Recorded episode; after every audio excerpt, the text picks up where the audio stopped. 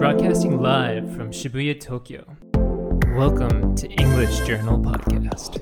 During this podcast, we will be using this magazine, English Journal, to talk about global news and culture. この番組は、アルク B 私の英会話リピートークの協力でお送りいたします。はい、イングリッシュジャーナルのおまけポッドキャスト勝手に EJ でございます。この番組は B 私の英会話という英会話スクールを送り込んでくるネイティブ講師、AK 資格と私英語学習中の順がイングリッシュジャーナルの最新刊を一冊渡されて15分間でそれについて話すという内容になっております。えー早速ですが、今回の資格は、2度目の登場、ジュリアさん。Hi, so I'm Julia. I'm 29 years old and I'm from Israel. Glad to be back. あれですよね、ジュリアさん、あの今年の7月号の映画、沈黙の会以来でございますけど、お元気でしたでしょうか yeah, I've been doing fine, a little bit busy though. あれ、ジュリアさんって今、普段は何やってらっしゃるんですか So I work at B as a lesson partner and I'm also an assistant at Waseda University. Sometimes I review movies and do translation as well. And I'm also looking for a PhD topic at the same time. あじゃあ今、修士雇って1回お休みっていう、ちなみにその研究テーマっていうのはどういったところでお探しなんですか So I did my MA on old Japanese movies, specifically 1940s, 50s, and 60s. And um, so the main directors were uh, Ozu, Mizoguchi, Kurosawa. And so I used to research about the classical period and also new wave cinema at the same time. And uh, for example, old movies had a lot of elements drawn from no and kabuki, so I had to research this as well. So basically, traditional Japanese theater. Yes, usually traditional old cinema before new wave cinema came out in Japan. New wave cinema I think usually it's this period from 60s to 70s, maybe a little bit of 80s as well, but not so much. So new wave cinema uh, originated from France because that was like a big, huge movement. It's like there were a lot of things going on in the world, like sexual revolution and new music genre. So a lot of things were happening in cinema as well. So and Japan wanted sort of to maybe not imitate but adapt. Uh, to the sort of cinematic values in the world, so they wanted to create something new, uh, completely different from classical period. さすが映画ライター感ありますね。あの、私日本人ですけど、もう恥ずかしながら、その水口健二全然見れてないですし、黒沢映画もう正直あの、日本語字幕つけないと何言ってるかよくわからないレベルっていう。So, for example, if we take uh, Kurosawa, uh, he had he was inspired by uh, traditional Japanese theater, No and Kabuki. So, if we take Kumonosujo, so Oh. one of his movies as an example, so originally it's Shakespeare's adaptation, and Kurosawa actually had a lot of Shakespeare's adaptations in his career. Which is an amazing thing. And the difference is the period of time. So in Shakespeare, uh, it's Scotland, medieval Scotland, but uh, in Kurosawa's version, it's medieval Japan. 何でしたっけあの、シェイクスピアの、あれ、あれですよね。あれ。 Macbeth.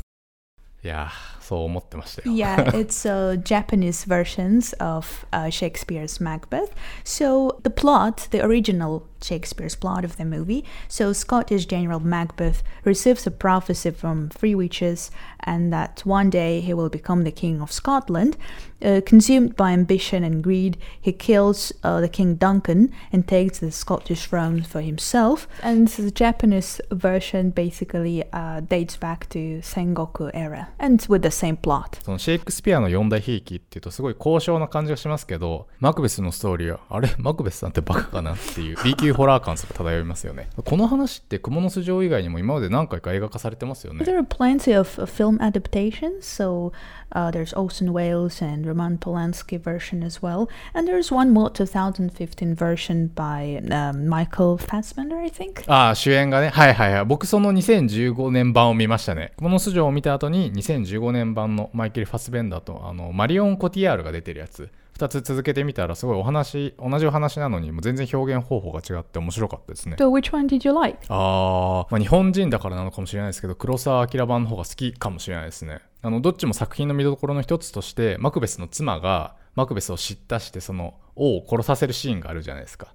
そのマクベスが王様の暗殺前に、怖いよみたいな。王様殺すの怖いよやっぱやめたいよってうじうじしますよね。あの、基本マクベスは豆腐メンタル設定なんで。で、そこで、そのマクベスの妻が、あんた何ビビってんだよ。しっかり殺しきなさいってけしかけるっていう。このここのくだりは黒沢版も2015年版もすごい面白いんですけど、黒沢版のマクベスの方が妻が怖いんですよね。それこそ脳っぽいっていうか、その能面をかぶったかのように無表情で。あの、マリオン・コティアール側はもうどちらかというとセクシー、セクシー怖いみたいな感じなんですけど、その黒沢版のその脳独特のその生と動の緩急というか、それがすごい不気味で、あの、面白かったです、ね。Yeah, I, think the same. Like she was very, very scary. As uh, in, um, I mean, uh, in in uh, Kurosawa's versions, the wife was real, really scary, and uh, yeah. Uh, the traditional elements of Noh and uh, so the traditional fears made her scary, but also there were um, a couple of plot variations, I think. So she did a lot more things in Kurosawa's versions than in other ah, adaptations. Yeah, and there is also this famous um, opening scene in uh, Kurosawa's um, movie, so the fog scene. はいはい。切り表現。 Yeah, well, as um, well as you know, uh, Kurosawa was a perfectionist, so he wanted to make everything real and dramatic. So they didn't use um, any special elements or visual effects in the movie. They actually waited um, for the real fog to appear near Mountain Fuji. And it took them three days to hi, wait hi, for hi. the fog. Hey. so everyone had to wait patiently. So that was really amazing in a sense that it was really realistic. He believed in realistic cinema. あのオープニング本当非常に有名で、あの最初はあれですよね。現代の描写で、蜘蛛の巣状跡っていう城跡がカメラで映し出されるんですけど、その後霧がファーってきて、で、霧が晴れるとそこにいきなりお城があって、あ、なんかタイムスリップしたんだみたいな、すごいあのワクワクするオープニングで、なんかいろいろスピルバーグとかもパクったとかパクってないとかみたいな、まあ曖昧なんですけど。はい、ということでそろそろ今月の EJ 見てみましょう。えー今月の EJ はあのジュリア号と言ってもいいぐらい映画だらけではあるんですけれども、So English journal. Mm, looks very nice. It's all orangey and futuristic. And oh, there's um interviews about the new upcoming movie Blade Runner 2049 and we have interviews with Harrison Ford and Ryan Gosling. Hmm, not bad. いやあの、not bad じゃなくて、もっと褒めてほしいっていう。 Looks interesting.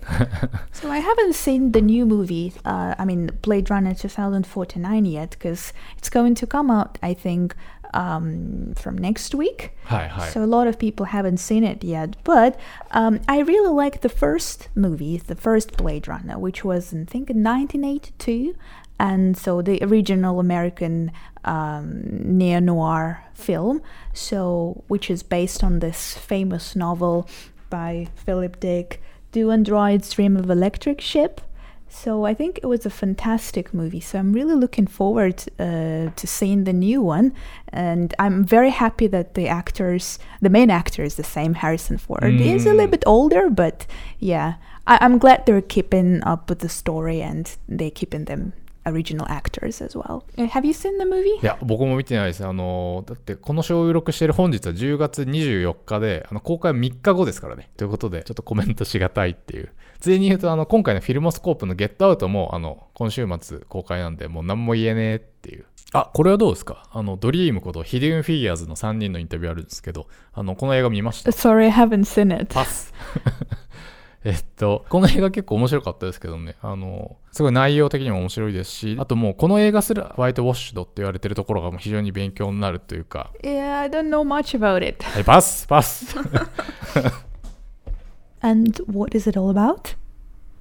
あ、この記事、えっと、楽しい、続けられる、やる気と脳を鍛えるトレーニング。あそういえばジュリアさんって6カ国語使えるんでしたっけ Uh, not really, actually.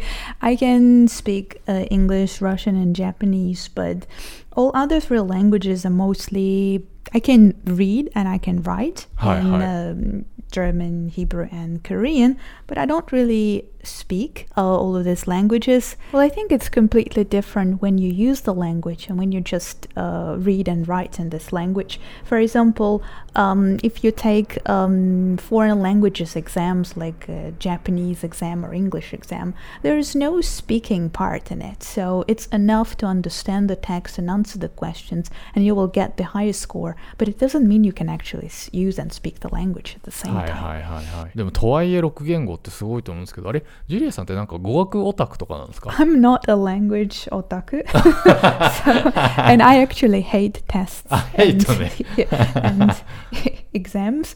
Yeah, there is this interesting article in English Journal how to keep your motivation. So my answer would be uh, to create a real goal.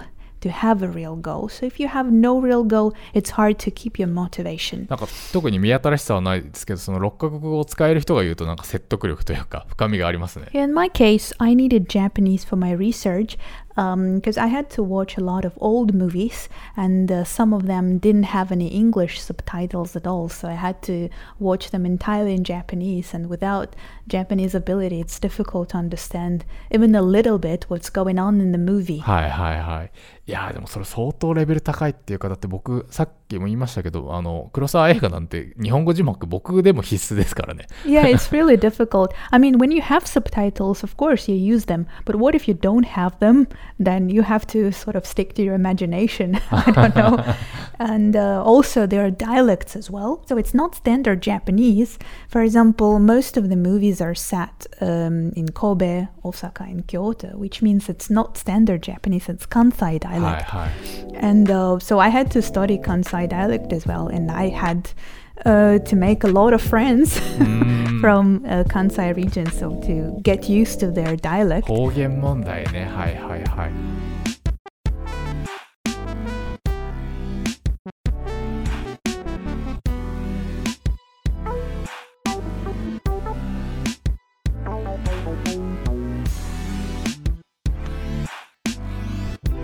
For example, uh, at our school, so be Watashi no there are so many students with different goals, but I think most of the goals are pretty real. For example, parents who want to talk to their children entirely in English so their children um, can be raised bilingual, or children go into international schools and they have to use English most of the time with teachers and during classes, or for example, people who want to move to another country, hi, hi, hi, couples who want to move to another country. This is a very real goal. So I can see a lot of students actually doing their best.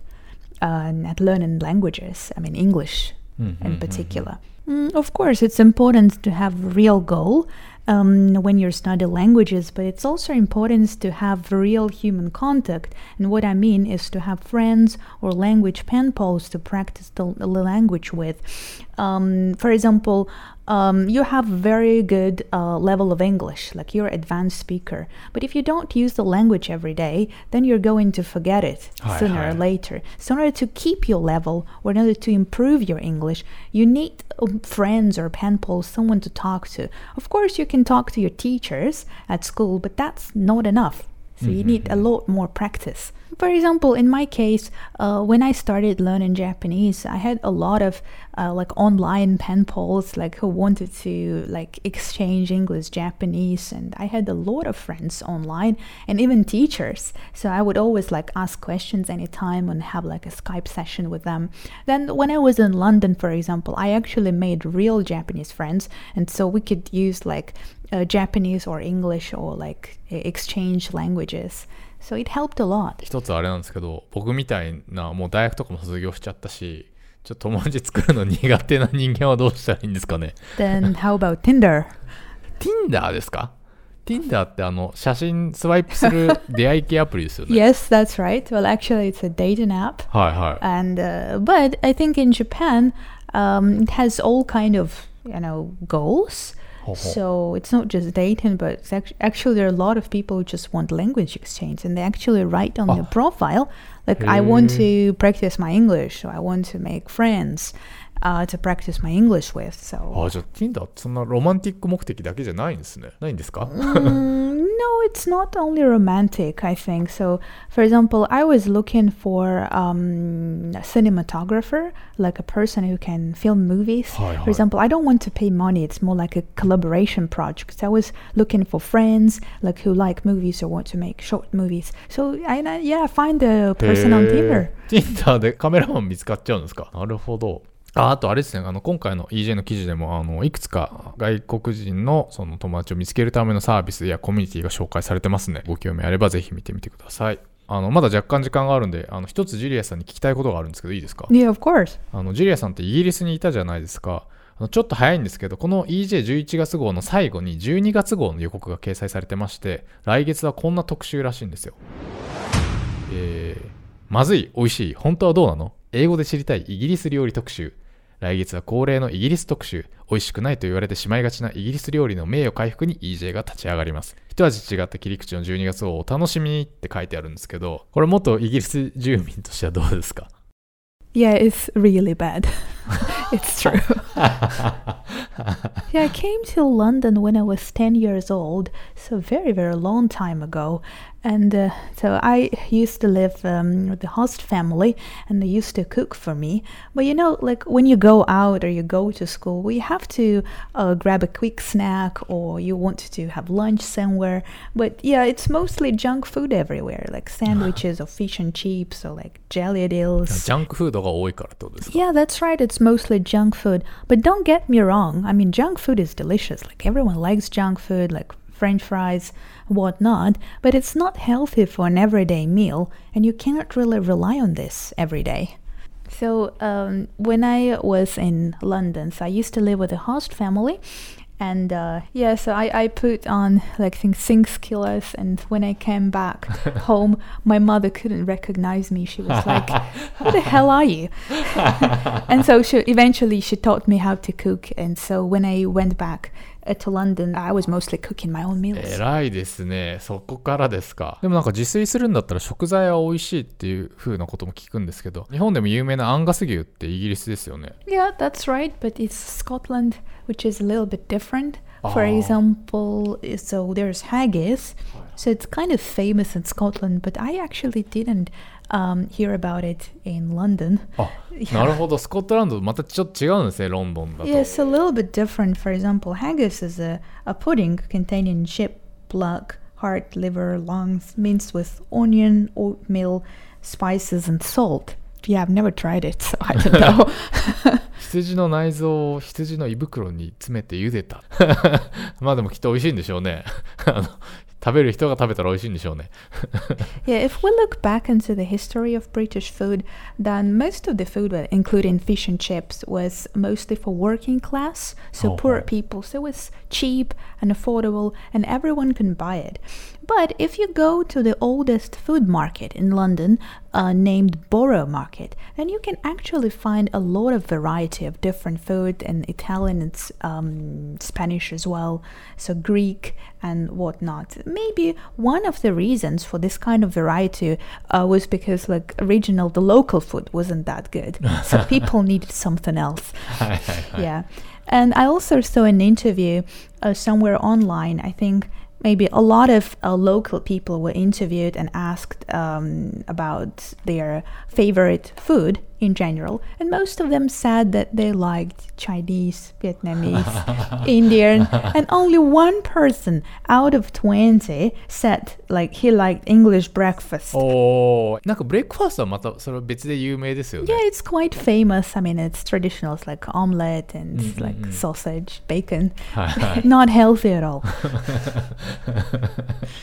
えーということで、あの、ジュリアさんの意見的には、えーイギリス料理はまずくはないけど、不健康であるという。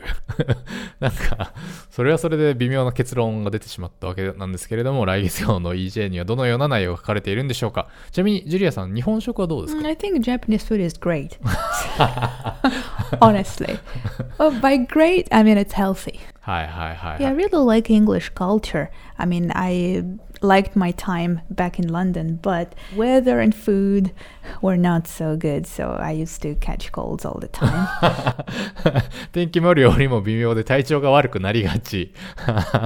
なるほど。天気はしょうがないですけど、料理のこの差はどこどういうところから出てくるんですかね Well, I think the main difference between like Japanese and British food, like in Japan, there is a huge food culture. I mean, like every season, there is some kind of special food um, on the tables. Like people are looking forward to every season because food is different. Like in the winter, it's oden. Like in um, autumn, it's like Mont Blanc or chestnut. uh, rice with chestnut. But in England, there's no food culture. There are other things, Hi, but hi, hi. people don't care about food that much. I mean, when they go out, there is a huge drinking culture in England, like pub culture, but food culture maybe not so much. はいはい。まあ、栄養が取れれば何でもいいぜみたいな、そういうことなんですかね。うん、まあでも確かにそのロンドンに駐在してた先輩が、そのイギリス料理では調理の繊細さはないって言ってましたね、確かに。なんかパスタとかもう加熱しすぎてドロンドロンになってて、ビビったって、あの、その先輩が言ってました。一説によると、そのロンドンでのペストの流行以降、とりあえず加熱消毒しとけみたいな、そういうノリになったとかっていうね。あとなんか塩コショウはなんかその場で自分でかけるみたいな感じで、下味っていう概念が希薄みたいな。来月の EJ がどのように我々を説得してくれるんでしょうか。えー楽しみにしたいと思います。といったあたりで、あの、勝手に EJ いかがだったでしょうか。ネタ本 EJ11 月号は全国の書店で絶賛発売中。Kindle だとたった1200円。今月号では B 私の英会話のブルーノさんとのトーク書き起こし記事が掲載されております。また、この秋から英会話頑張りたいという女性は、ぜひ B 私の英会話を検索してみてください。えーこの番組を聞いて B に入会された方には、スクールから勝手に EJ 特製ノベリティグッズがプレゼントされます。If you're interested in learning English, please don't hesitate to visit us at B. あの教員向け音読管理アプリ、リピートークも絶賛トライアル中でございます。ということで、次回の配信は2017年11月中旬になります。皆さんさようならバイバイ